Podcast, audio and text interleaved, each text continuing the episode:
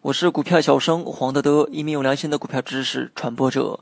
今天我们主要讲的内容是如何利用短期均线补仓。当我们买进一只股票之后，股价上涨自然皆大欢喜，但是，一旦下跌又该怎么办呢？我想很多人会想到补仓，上涨的时候补仓叫做扩大战果，那么下跌时候补仓叫做摊低成本。那么今天我们主要来讲一下下跌时候的补仓，也就是当买完被套之后的补仓。今天的内容主要以短期均线、五日线和十日线做补仓操作时的参考。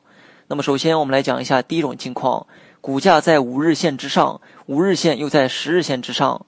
如果买完之后被套，而跌幅没有超过百分之三，那就没有必要补仓，因为股价回踩五日线之后，有一定概率出现再次上涨。具体图片案例你也可以点击节目下方查看全文。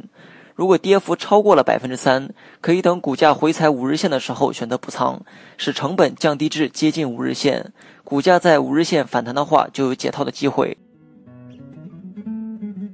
学习更多实战技巧，你也可以关注我的公众号“股票小生黄德德”。第二，股价在五日线和十日线之间，五日线在十日线之上。如果被套之后，股价跌破五日线，做超短线的你第一时间没能止损，那么可以在股价回踩十日线，但是不跌破十日线的时候选择补仓。当股价成功反弹并且受阻于五日线的时候，应该选择及时卖出。如果反弹击穿了五日线，那么可以选择继续持股。如果股价最后跌破了十日线，短线操作可以减仓或者止损。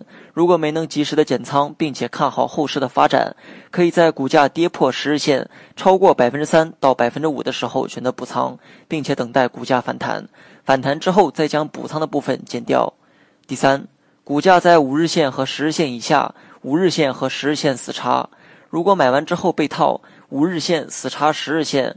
而且股价跌到五日线和十日线的下方，可以等股价连续三天没有创出新低的时候选择补仓。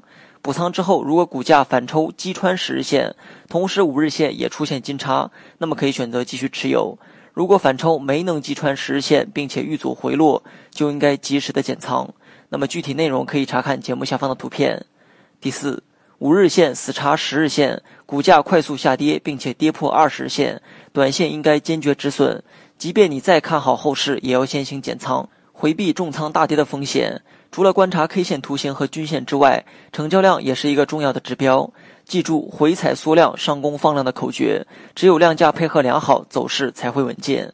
好了，本期节目就到这里，详细内容你也可以在节目下方查看文字稿件。